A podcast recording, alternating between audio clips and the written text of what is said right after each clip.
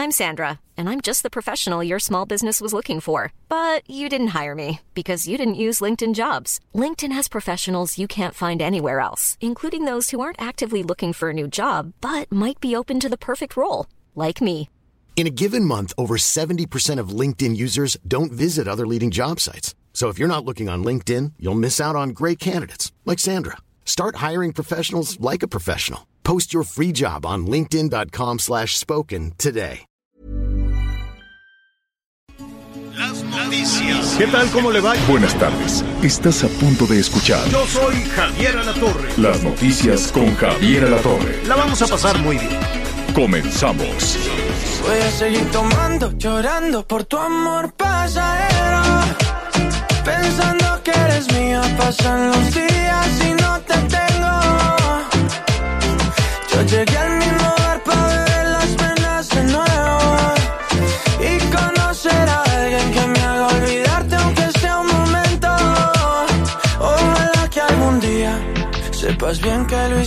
Muy buenas tardes, me da mucho gusto saludarlo. Buenas, buenos días en algunas partes también del país. Perdón con este problema que tenemos todavía con la garganta, pero bueno, pues estos cambios de clima, las bajas temperaturas en algunos lugares, en el sureste del país, de repente, bueno, pues también hace un poco de calorcito, no ha dejado de de llover.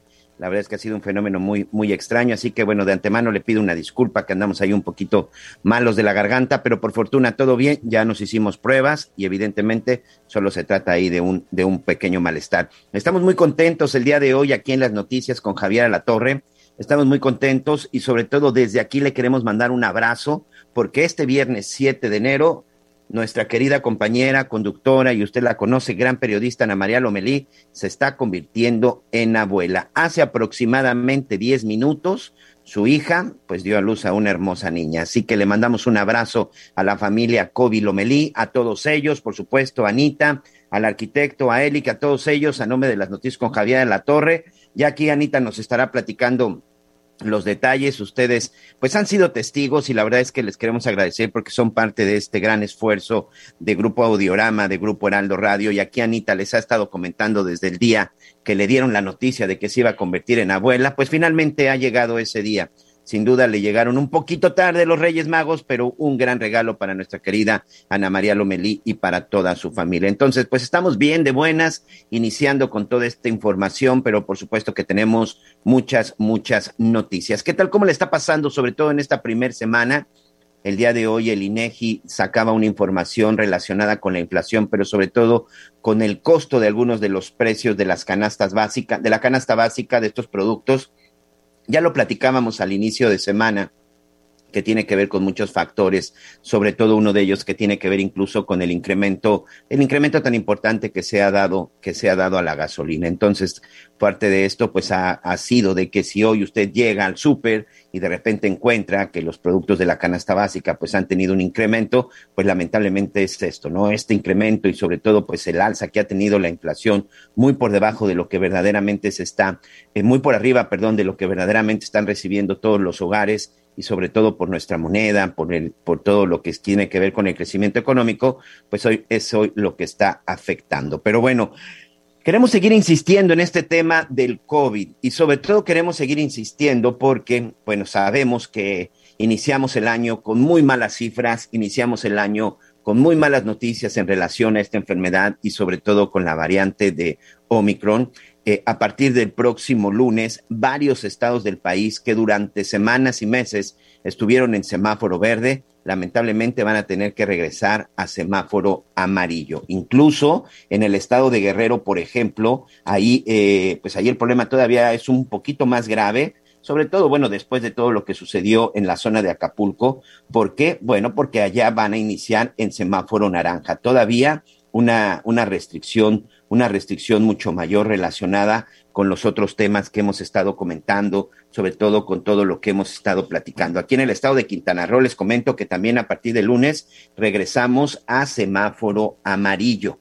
También habrá semáforo amarillo. ¿Qué significa? Pues que habrá restricción en muchos de los negocios, en restaurantes, en bares. Bueno, ahorita todavía, de acuerdo con el semáforo amarillo, los bares, las cantinas, los centros nocturnos, los centros de entretenimiento, en teoría deben de cerrar sus puertas. Esto es lo que, bueno, pues ya vamos a estar viendo si sucede. Por lo pronto, bueno, pues la movilidad y sobre todo el aforo en algunos de los lugares va a empezar a restringirse y la invitación, por supuesto, para todos nuestros amigos es que se cuiden, sobre todo que se cuiden y que pues traten de, de tener todas las medidas, las medidas necesarias. Aquí en el estado de Quintana Roo incluso le voy a platicar, amigos. Saludos a nuestros amigos que nos escuchan en la zona de Cancún, en la zona de Playa de Carmen, en la zona de Chetumal y que por supuesto lo hacen en todo el estado. Y también saludos para nuestros amigos que nos escuchan más allá de nuestras fronteras.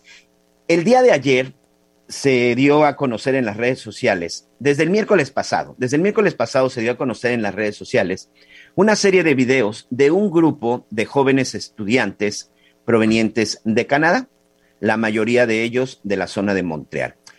Resulta que organizaron por allá, un empresario organizó eh, un vuelo, organizó un viaje, en donde salieron ellos el 30 de diciembre y eran seis días, por supuesto, pues con toda la fiesta, la diversión, para viajar hacia la zona de Cancún, Quintana Roo, aquí en México.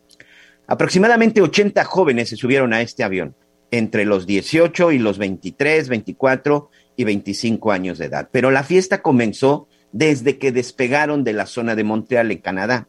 Hay unas imágenes que han circulado en las redes sociales en donde se ve precisamente a los jóvenes sin cubrebocas, bebiendo, pasándose la botella unos y otros, principalmente lo que corrió el vodka. Bueno, hasta los cigarrillos electrónicos los venían utilizando en pleno vuelo. Era un vuelo charter, era significa que solamente este vuelo eh, había sido contratado para que trajera a todos estos jóvenes estudiantes.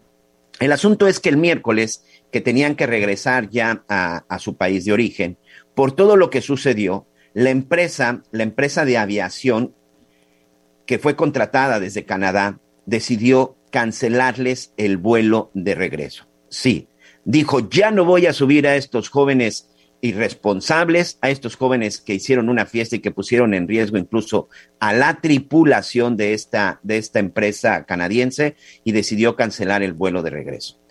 Ya se habían dado a conocer algunos videos, ya se habían dado a conocer algunas reacciones. Y todavía una de estas jovencitas, una chica de 19 años, subió en sus redes sociales que había dado positivo de COVID aquí en Cancún, Quintana Roo. Ella y 30 de sus amigos y compañeros más con los que había viajado y con los que había estado aquí en la zona de Cancún. Por lo menos dos aerolíneas más de Canadá no les han dado vuelos, no les permitieron el vuelo. Bueno, ya hasta el primer ministro de Canadá, Justin Trudeau, ya por ahí hizo un comentario, los llamó eh, inadaptados y hasta idiotas, así los llamó el, primer ministro de Canadá, a todos estos jóvenes por la irresponsabilidad que cometieron. Hoy muchos de estos jóvenes están varados aquí en la zona de Cancún. No han visto cómo y no saben cuándo van a poder regresar a Cancún. Aquí, bueno, pues hay dos temas. Primero que nada, se no, no se tiene la información clara de en dónde se encuentran. Sabemos que gran parte de las fiestas que estuvieron realizando fue en algunos lugares en Tulum, Tulum, una zona que lamentablemente ha continuado con estas fiestas clandestinas y masivas, principalmente para extranjeros, y que de esto también ya les estaremos platicando en los próximos días. El hecho es de que hoy hay varios, varios de estos jóvenes que continúan varados y muchos de ellos incluso que han dado positivo o que dieron positivo a COVID-19.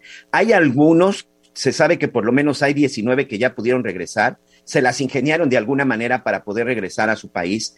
Y, pero hay un detalle, que en cuanto están llegando a Canadá, los están deteniendo porque la multa por haber violado los protocolos de seguridad que ha emitido el gobierno canadiense es de hasta 5 mil dólares canadienses. Créanmelo, tiene un tipo de cambio mucho menor que el de, el de Estados Unidos, pero sí rebasará por ahí de los cinco mil o seis mil, no, perdón, entre los seis mil u ocho mil pesos. El hecho es de que el gobierno de Canadá está muy atento al regreso porque, insistimos, esto no es una broma.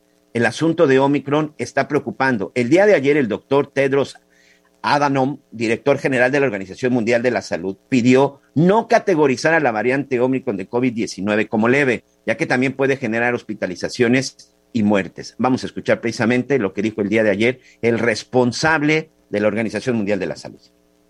Si bien la variante Omicron parece ser menos severa en comparación con Delta, especialmente en los vacunados, no significa que debe categorizarse como leve. Al igual que las variantes anteriores, Omicron está hospitalizando y matando gente. De hecho, el tsunami de casos es tan grande y rápido que está abrumando los sistemas de salud de todo el mundo.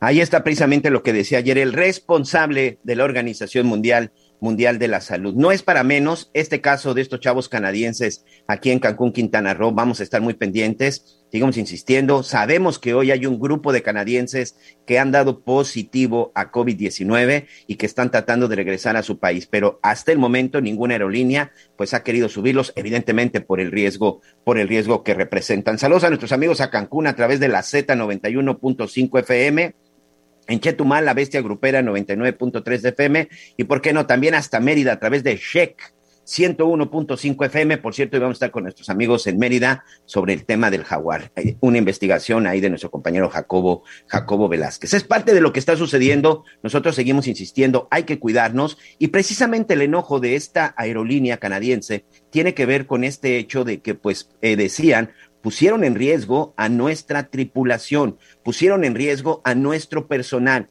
que a pesar de que están tomando todas las medidas, ellos son los más afectados. Aunque tiene, eh, esto es en este vuelo canadiense, en México, amigos, ya tenemos problemas también con algunas aerolíneas por la cantidad de pilotos, por la cantidad de sobrecargos que están siendo contagiados y esto incluso está representando para las aerolíneas ya un problema de operación. Yo le quiero agradecer al capitán José Juárez Valdés, él es vocero de la Asociación Sindical de Pilotos Aviadores de, México, eh, a la, el ASPA. Y bueno, evidentemente, capitán, es un problema de pilotos, de sobrecargos, pero empiezan a llegar ya las cancelaciones de vuelo. Primero que nada, le deseamos un feliz año. Gracias por ese tiempo de las noticias con Javier Alatorre. Y cuéntenos, en este momento, ¿cuál es el último reporte que tienen ustedes de número de contagios? Gracias por esos buenos deseos. Lo mismo para todos ustedes, para toda la producción de Radio Escuchas. Y bueno, pues el último reporte que tenemos eh, al corte de anoche era justamente de 75 pilotos eh, lamentablemente positivos eh, de COVID, COVID-19, desglosados en 57 pilotos de Aeroméxico, 14 de Aeroméxico Next y 4 de Aeromar. En Aeromar hay que decirlo no ha habido afectaciones, pero sí para el caso del Grupo Aeroméxico. Eh, y por ejemplo, Aeroméxico, que hemos visto que ha sido uno de los principales problemas, han empezado las cancelaciones y con esto han empezado los retrasos y sobre todo los problemas para el servicio.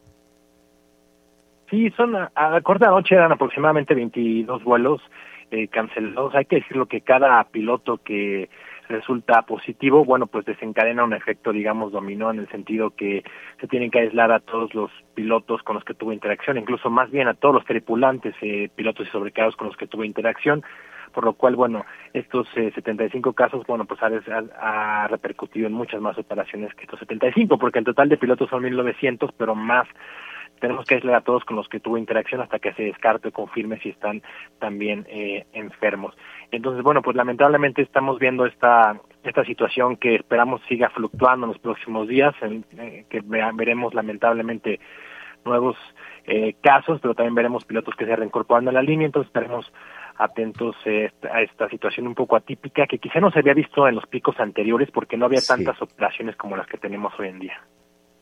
Sí, incluso la propia Organización Mundial de la Salud daba una cifra hace unos días, capitán, en donde cuando el pico más alto de la pandemia del SARS-2, del famoso COVID-19, cuando empezó en 2020, fueron 900 mil contagios en un día eh, a nivel mundial. En esta nueva en esta nueva eh, cepa de Omicron hemos tenido 2.5 millones. Habla precisamente de esta rápida propagación. En Estados Unidos ya también lo veíamos en diciembre, la cancelación de vuelos y, cantidad de vuelos eh, que, que, se cancelaron a nivel local y también a nivel mundial en Estados Unidos. ¿Es una situación la que podríamos padecer en México en los próximos días?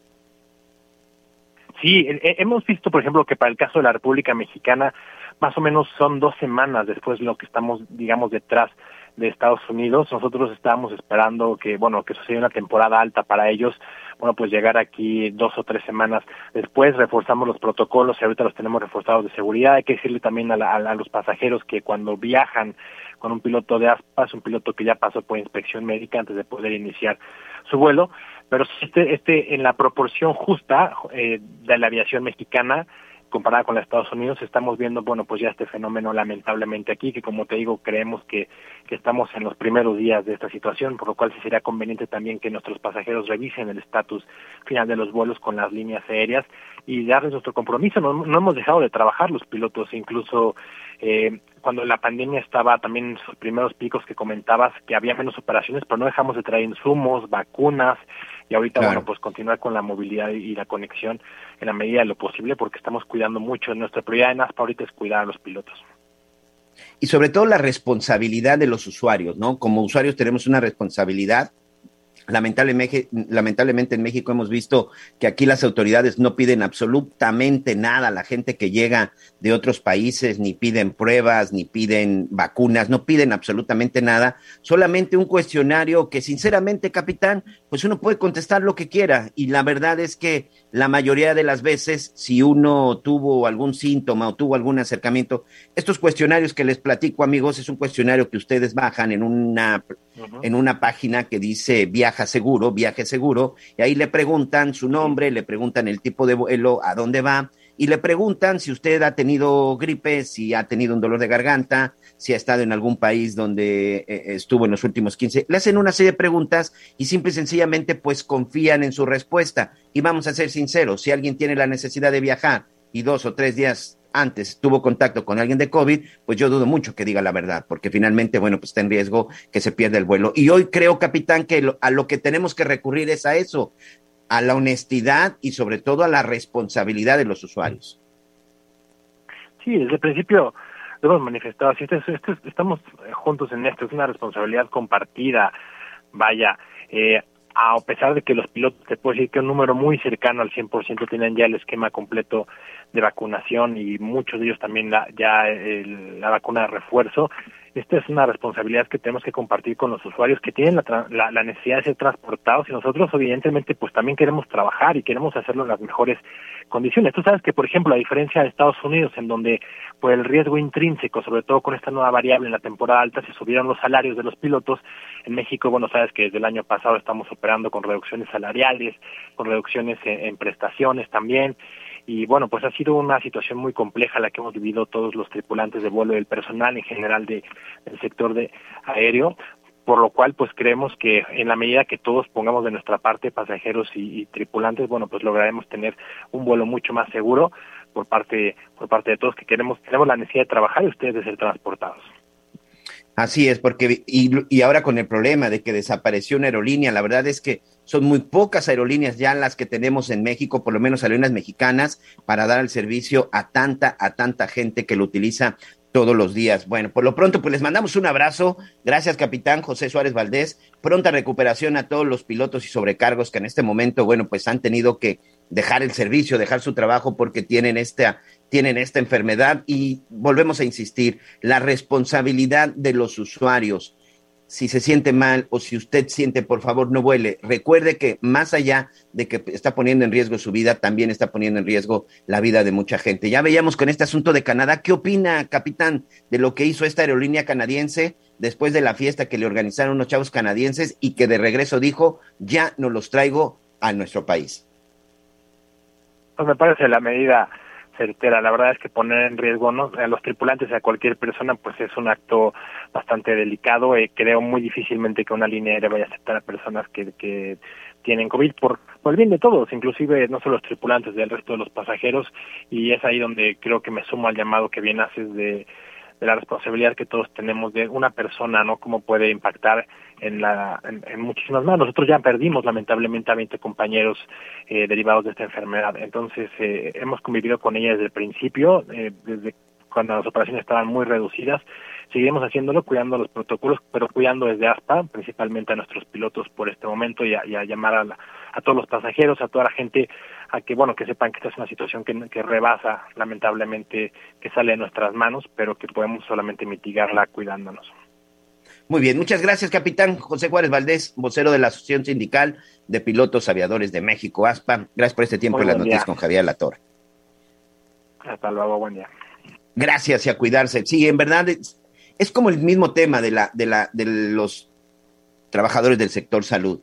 A lo mejor usted no se cuida, a lo mejor usted no cree en las vacunas, pero al final, cuando usted termina con una enfermedad, pues hay gente que ha estado ahí en la primera línea, que ha estado al pie del cañón, pues esperando precisamente para atenderlo. Entonces, en verdad hay que ser responsables, hay que cuidarnos porque nosotros podemos ser incluso los responsables de que otras personas se enfermen, de que otra persona pueda tener algún problema y de que esa persona buena pueda tener repercusiones importantes. Hay que cuidar. Esto es una cadenita y es una cadenita en donde si se rompe un eslabón, pues ya hemos visto los problemas que se han estado presentando. El día de ayer, con motivo del 6 de enero, la celebración de los Reyes Magos. Bueno, pues el día de ayer la red para la defensa y sobre todo, bueno, para ver qué es lo que sucede con los menores en México, Redim, la red por los derechos de la infancia en México, pues dio a conocer algunas cifras, dio a conocer algunas cifras de cómo se encuentran pues la, la situación de la infancia en nuestro país. Ellos han seguido mucho, sobre todo las cuestiones de los niños, de los menores de edad, que por alguna situación tienen que dejar la escuela y que tienen que empezar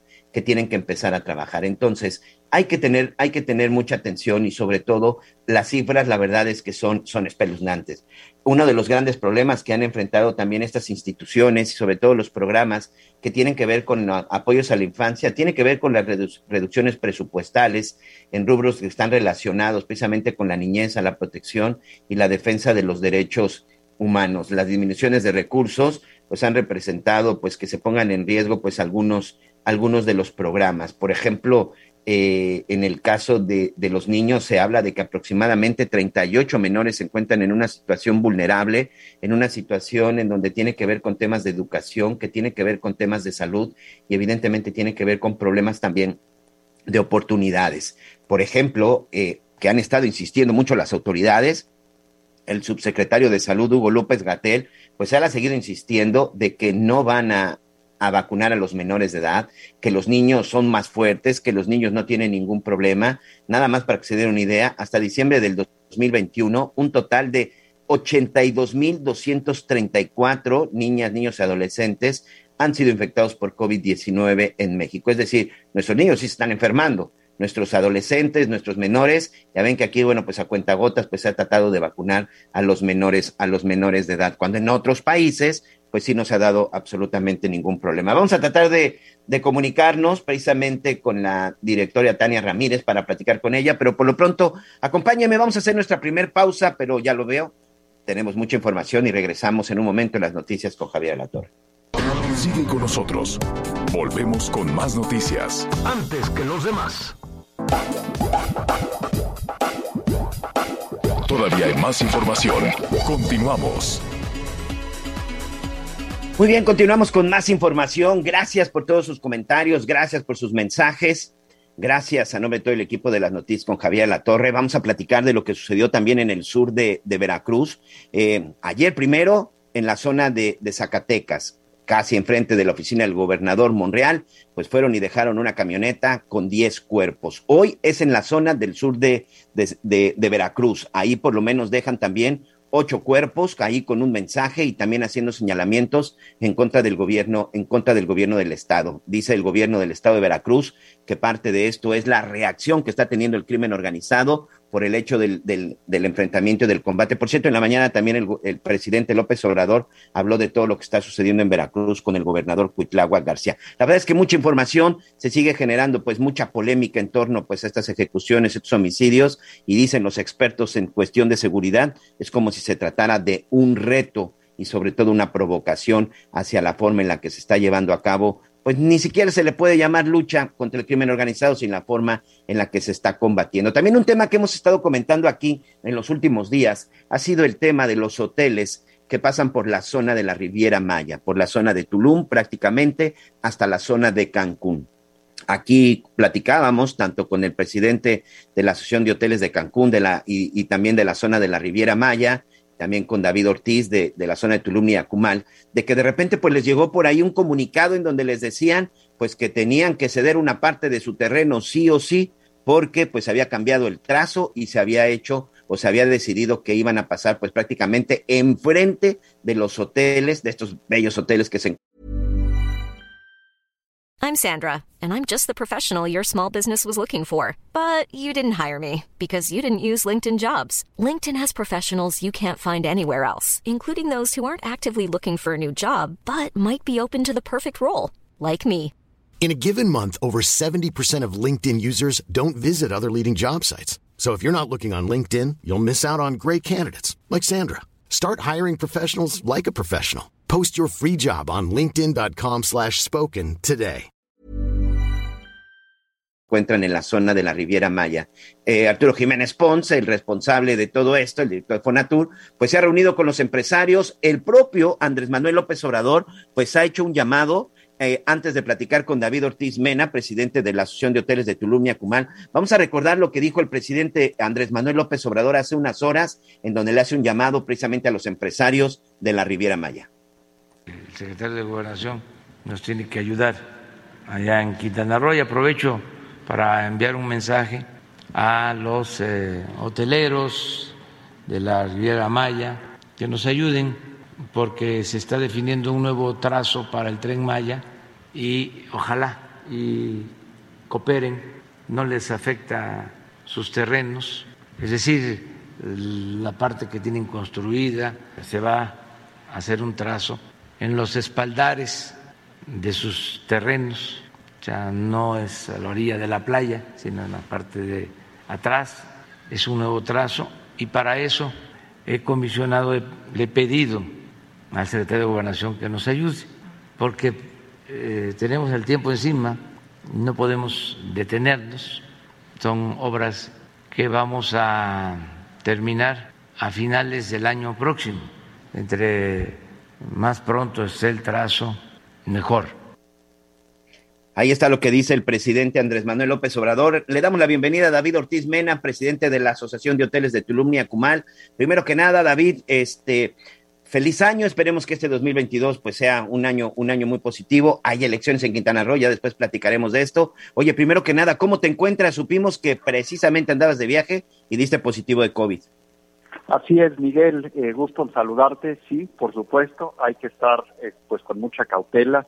El COVID está a la orden del día. Eh, y bueno, pues hemos visto una serie de contagios, yo entre ellos, a pesar de tener tres vacunas eh, y de allá haber tenido COVID, pues lamentablemente de nueva cuenta tuve COVID. Así que hay que seguir extremando precauciones, sobre todo para poder tener una reactivación económica exitosa como la que se ha venido teniendo en el Caribe mexicano. Y bueno, ya también eh, a partir del lunes semáforo amarillo, pero bueno, antes que nada, reciben el mensaje del presidente Andrés Manuel López Obrador parece que valió la pena reunirse con Arturo Jiménez Pons y parece que se va a cambiar de nuevo el trazo del Tren Maya. Correcto, como llegamos a comentar en, anteriores ocasiones, pues teníamos mucha preocupación los hoteleros de la zona, y por la zona me refiero específicamente a quienes estamos en tramo 5 Sur, es decir, de Playa del Carmen y hasta Tulum. Eh, con esto en mente buscamos a Rogelio Jiménez Pons, titular de Fonatur, eh, nos recibió con gran apertura. A partir de entonces se, se, instaló una mesa de trabajo.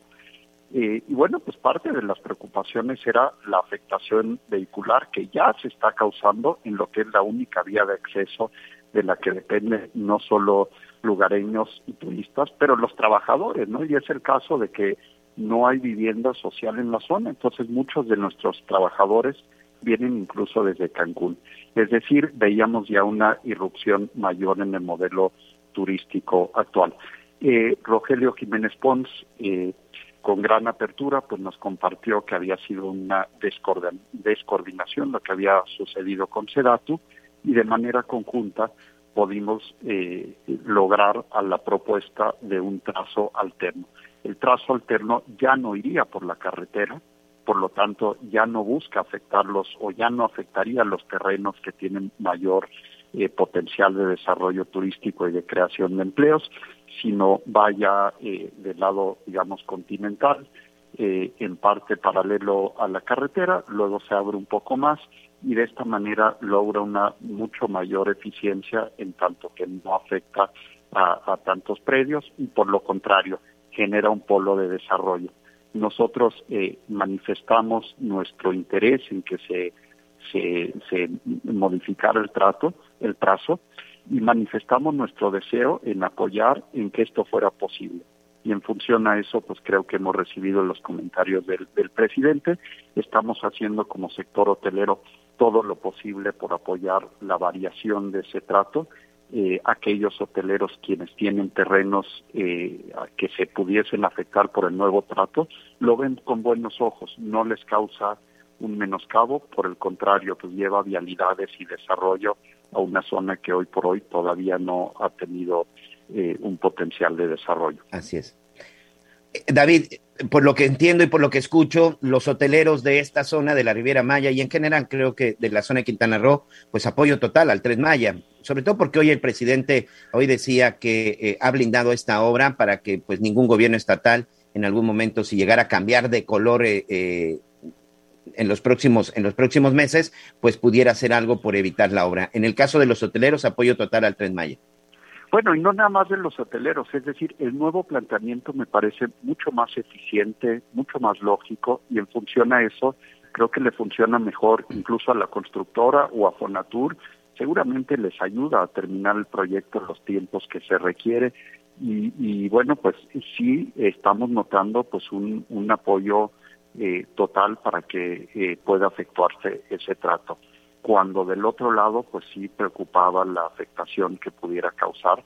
Eh, veíamos que podía irrumpir el modelo turístico por un periodo prolongado, afectando severamente el empleo. Entonces, eh, muy afortunado que se nos escuchara y pues haremos todo lo posible por apoyar eh, la realización del trazo como se propone ahora.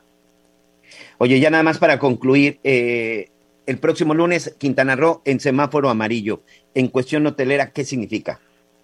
Bueno, pues se reduce el, aforo, si no me equivoco deben de ser aforos del 60%. Eh, me parece que el semáforo ha permitido que Quintana Roo tenga una apertura gradual y reactivación exitosa. Todavía en diciembre llegamos a romper eh, número de operaciones en el aeropuerto internacional de Cancún, superando las 600 operaciones. Pero bueno, esto no es particular del Caribe mexicano, hay que ser conscientes de lo que está pasando a nivel mundial. Eh, por supuesto, la, la, nueva variante está contagiándose a un nivel mucho más precipitado y en función a eso hay que tomar precauciones. Haremos todo lo, lo, lo posible por asegurar eh, condición eh, de salud eh, para nuestros trabajadores visitantes, además de proveerles los requisitos de sus países de origen. En los hoteles estamos eh, ahora pues ofreciendo pruebas PCR para los viajeros que vayan a países que así lo requieran y en fin, pues adecuándonos a esta nueva normalidad. Muy bien. David Ortiz Mena, presidente de la Asociación de Hoteles de Tulum y Muchas gracias por este tiempo en la noticia con Javier Latorre. Feliz año. Muchas gracias. Miguel Aquino, siempre gusto platicar contigo. Feliz año. Gracias. Bueno, pues ahí está parte de lo que está sucediendo y pues sí, creo que de esta manera ya pueden respirar pues muchos de los hoteleros y muchos de los propietarios cuando se decía, la verdad es que sí, no, no me imaginaba ver ahí el tren, el tren Maya enfrente de la, de la zona de la Riviera Maya de los hoteles, cuando finalmente es una de las cosas que lo caracteriza, la belleza de los hoteles y que vaya que le han invertido. Bueno, parece que ya está con nosotros Tania Ramírez, la directora ejecutiva de la Red por los Derechos de la Infancia en México, Redim. Decíamos el día de ayer, presentaron por ahí algunas cifras de este balance anual. ¿Cómo están las situaciones en, cuestiones de, de pobreza, trabajo infantil, la falta de medicamentos y la violencia, a la cual se sumó la pandemia en los últimos dos años? De repente, este, Tania, cuando escuchamos las cifras, pues la verdad es que son cifras que no quisiéramos conocer, que no quisiéramos escuchar, pero es una realidad el problema de nuestros niños. Primero que nada, muchas gracias, feliz año y gracias por este tiempo en las noticias con Javier Batorre. Muchísimas gracias a ustedes, muchas gracias por el espacio y un saludo a la audiencia eh, de las noticias con, con Javier La Torre. Eh, sí, en efecto no son los datos que quisiéramos escuchar, pero a veces sirve la ocasión de un Día de Reyes, o en este caso de Reinas Magas, para poder eh, acercar esta información y estos datos eh, a la población en general y, gracias en ese sentido por su esfuerzo, pero acercarlo también a las y los tomadores de decisiones, porque eh, claramente lo que estamos haciendo por la niñez y la adolescencia mexicana no está siendo suficiente. En este informe, bueno, en este balance anual eh, de cómo fue para la niñez y la adolescencia mexicana el año pasado, lo que podemos ver es la, el mantenimiento y la profundización de esa mezcla de eh, factores de desigualdad, de factores de discriminación, junto con la pandemia, en eh, algo que, que, empezamos a hablar ya desde el año pasado como una sindemia, ¿no? Eh, la afectación más pronunciada o multiplicada que puede haber en este sentido, con afectaciones de muy distinta índole para la niñez y la adolescencia. Eh, por ejemplo, el derecho a la salud en mitad de la pandemia se vio seriamente afectado eh, hubo una caída en la vacunación contra enfermedades del esquema básico, falta de abasto en medicamentos eh, de enfermedades graves, como pudo ser el cáncer, eh, contagio también de niñas, niños, adolescentes ya por COVID e incluso, lamentablemente, de funciones, con lo cual eh, es fundamental poder incluirles en la política de vacunación, entendiendo que es un bien escaso, que no va a ser inmediato, que hay que tener muchas previsiones y muchos cuidados. lo que no se puede hacer es simplemente excluirles de esta política. ¿no? la orfandad por COVID fue otra de las problemáticas que observamos con la falencia todavía de no tener un censo eh, a nivel nacional en donde podamos eh, contemplar qué cifra para dimensionar y entonces atender esta situación. Eh, el retorno a las escuelas, otro de los hitos, ¿no es cierto? El año pasado nos tardamos mucho, México fue de los últimos países en el mundo y en la región en regresar a clases presenciales y nos da gusto que la lección que dio la niñez y la adolescencia fue la que no es cierto que eran ellos y ellas el vector de contagio, no hubo ningún pico en términos de contagio por el hecho de que ellas volvieran y ojalá esto sirva para darnos cuenta de que en realidad son perfectamente conscientes, capaces eh, de entender una problemática compleja y de acatar, a veces mejor que las personas adultas, las medidas biosanitarias que se establecen en los distintos espacios, ¿no? Eh, Tania, es importante también volver, sí perdóname que te interrumpa, sobre todo porque me llama la atención que con todos estos problemas habla también o tiene que ver también un mucho o un poco, como lo quieran ver, con el asunto de la reducción de presupuestos para apoyar y precisamente para invertir a nuestros niños en México. Hay también una correlación, por supuesto, en términos del presupuesto. Eh, si bien hay un pequeño incremento, digamos, en términos de, de lo que puede implicar el ejercicio eh, presupuestal del 2022. En realidad, la propia Secretaría de Hacienda tiene prevista la inflación para 3.4%. Entonces, el incremento del 5%, digamos que nos deja tabla eh, ese 1% difícilmente va a contravenir lo que suceda y observamos con preocupación algunas reducciones en los presupuestos dedicados eh, a la protección y defensa de los derechos humanos y prevención de la discriminación. Esto nos preocupa en el anexo 13 del presupuesto de gobernación y también eh, al, a lo eh, orientado a poder eh, investigar las violaciones a derechos humanos. Al final de lo que estamos hablando es de eso, es de la falta de atención con un enfoque de derechos y desde una mirada de Estado garantista hacia niñas, niños, adolescentes para problemáticas pues, que pueden ser tan difíciles como las que estamos viendo hasta duras y muy dolorosas, como es el caso de el reclutamiento infantil, la desaparición de niñas, y niños adolescentes. El año pasado, eh, 12 niñas, niños y adolescentes fueron reportados cada día como desaparecidas, eh, 20 de cada 100 continúan desaparecidas, si bien afortunadamente muchas se localizan, nos parece inadmisible y brutal que el 20% de la niñez y la adolescencia desaparecidos sigan como tales, eh, y también las afectaciones que vimos en términos de violencia, un incremento de 2.7% de los homicidios a niños y niñas, eh, y un incremento también en, la, violencia sexual y las hospitalizaciones por violencia familiar. Niñas y niños están viviendo muy duramente esta pandemia al interior de los hogares, pero también en las calles y en los territorios, y esto necesita de una acción pública redoblada, reforzada, con unos con un CIPINA y unos CIPINAS a nivel de estados y municipios que sean bien comprendidos, bien utilizados eh, y que logren sentar a la mesa a todas las instituciones para para cambiar el presente de la niñez, porque ese es el presente de México. Oye, Tania, para concluir, te quiero preguntar, en, este, en estos momentos el presidente de Estados Unidos, John Biden, está anunciando, la verdad que muy contento, que la FDA ha autorizado vacunas de refuerzo para niños de 12 a 15 años. Vacunar a nuestros niños es la mejor manera de protegerlos de la variante Omicron. En México sucede todo lo contrario. Con las cifras que ustedes tienen y sobre todo que han revisado, ¿es importante o no es importante que se vacunen a los menores de edad en nuestro país? Lo que resulta ineludible es incluir a la niñez y a la adolescencia en la política de vacunación y esto tiene que expresarse también en poder escuchar y, atender esas experiencias y recomendaciones internacionales. No todo tiene que ver con el lucro y el complot de las farmacéuticas. Sí hay muchos países que no están en esa lógica y hay evidencias eh, de que sí la vacunación está logrando protegerles.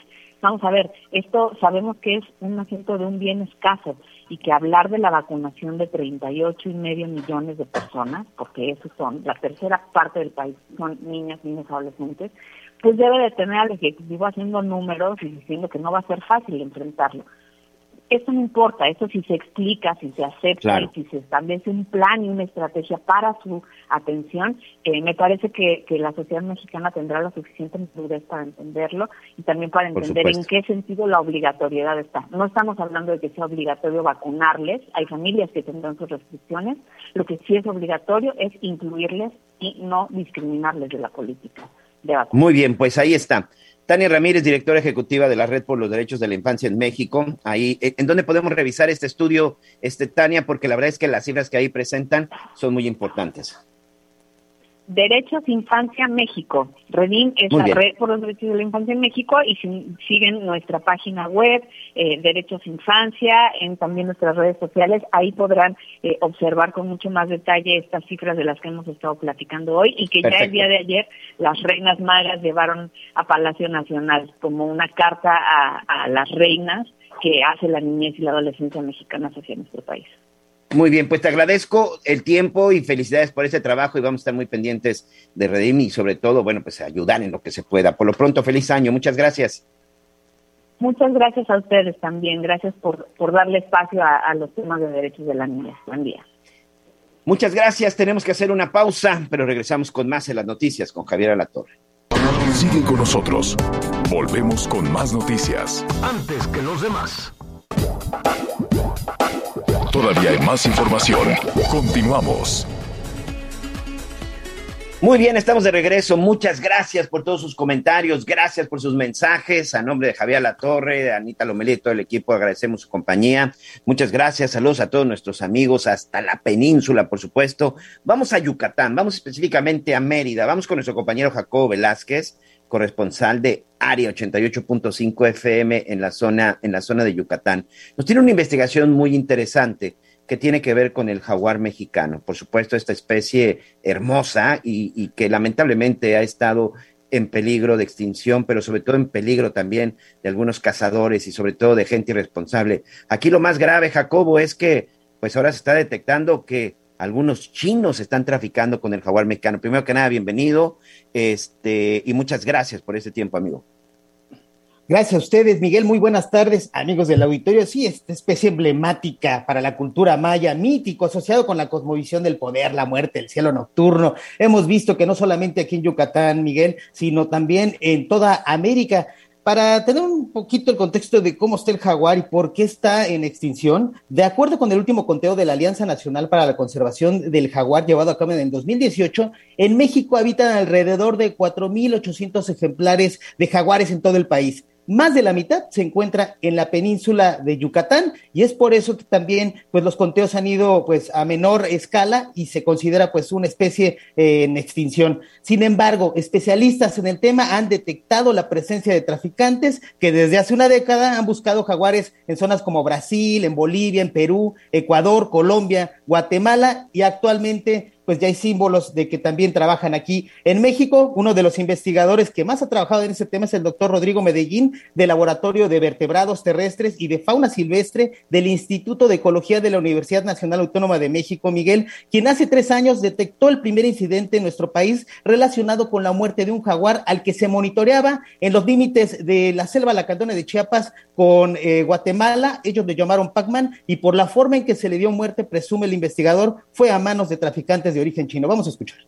Que teníamos fotos de ese jaguar tanto en Guatemala como en México y aparecen los restos del jaguar con las características típicas de haber sido presa de este comercio ilegal chino, que es, se encuentra el cuerpo del jaguar con la piel, que eso lo diferencia de una cacería por algún algún este aficionado mexicano que quiere la piel en el, en el muro de su casa o lo que sea, aquí dejan la piel, no les interesa la piel, y se llevan la cabeza y las cuatro patas por las uñas. Según el investigador Miguel, la razón por la que los traficantes orientales buscan a los felinos es por propiedades vigorizantes para combatir la impotencia sexual, tanto con las garras como en los colmillos de los grandes felinos, según tienen estas propiedades. Y actualmente eh, los costos que se dan aquí en México por un colmillo de jaguar van entre los 5 mil a 10 mil pesos, agentes del campo, a gente que está eh, prácticamente dentro de la selva, eso es lo que ofrecen los chinos, eh, y pues se llega a comercializar, lo sabemos, allá en China, hasta en 250 mil pesos por un solo colmillo o alguna parte del jaguar. Tanto organizaciones no gubernamentales como autoridades indican que podría tratarse de una mafia que busca varias especies en extinción. Ahí ya sabemos que también aquí en la península buscan especies como el pepino de mar, el pulpo, otras que también son protegidas por las normas mexicanas. Vamos a escuchar lo que nos dice el investigador Rodrigo Medellín sigue avanzando este tema, yo empiezo a hablar con Interpol, empiezo a hablar con varias otras organizaciones de aplicación de la ley y nos damos cuenta de que pues esto está, está penetrando durísimo. Hay ya ejemplos claros de que los tenemos afectando poblaciones de jaguar en Chiapas, no solamente en la selva lacandona donde fue esto, sino en otros lugares también, en el sur de la península de Yucatán.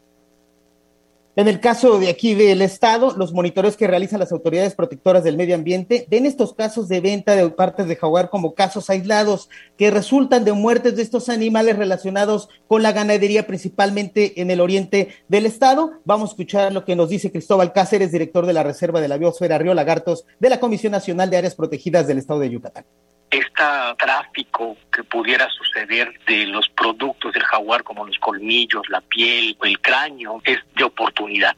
Entonces, eh, no hay una, si me permites decirlo de esta forma, una organización o gente organizada dedicada a la matanza del jaguar. Por lo menos aquí en Yucatán yo no tengo conocimiento de esto, sino que es, y eso sí lo quiero aclarar, ocasional, pero por los conflictos de la ganadería con el jaguar.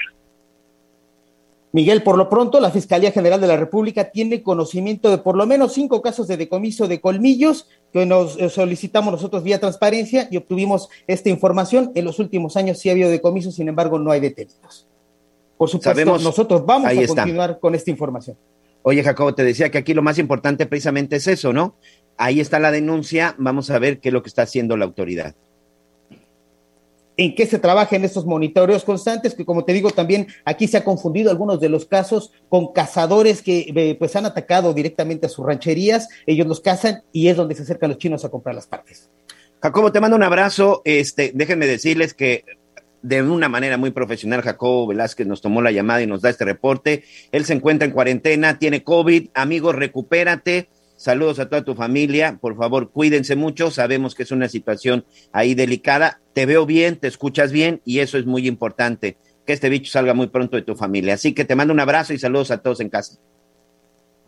Síganse cuidando. Muchísimas gracias, Miguel, y es un placer estar trabajando. Gracias. Tenemos que hacer una pausa, pero regresamos con más en la noticias con Javier La Torre. Abrazo, amigos. Sigue con nosotros.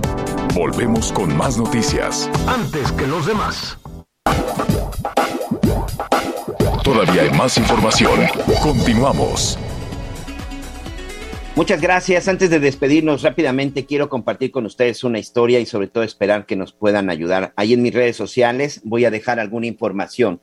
Es un chavo, Brian Wogdila, tiene 16 años, habla tres idiomas, es un chavo que, bueno, evidentemente quiere hacer una carrera universitaria, le encanta nadar y vive precisamente en la zona de Quintana Roo. Hace unos meses empezó con un dolor de cabeza todavía tenía 15 años y cuando sus padres empezaron a atenderlo y revisarlo, resulta que le encontraron un tumor en el cerebro. Lamentablemente ha sido muy difícil en estos momentos con la pandemia y también sabemos pues con toda la falta de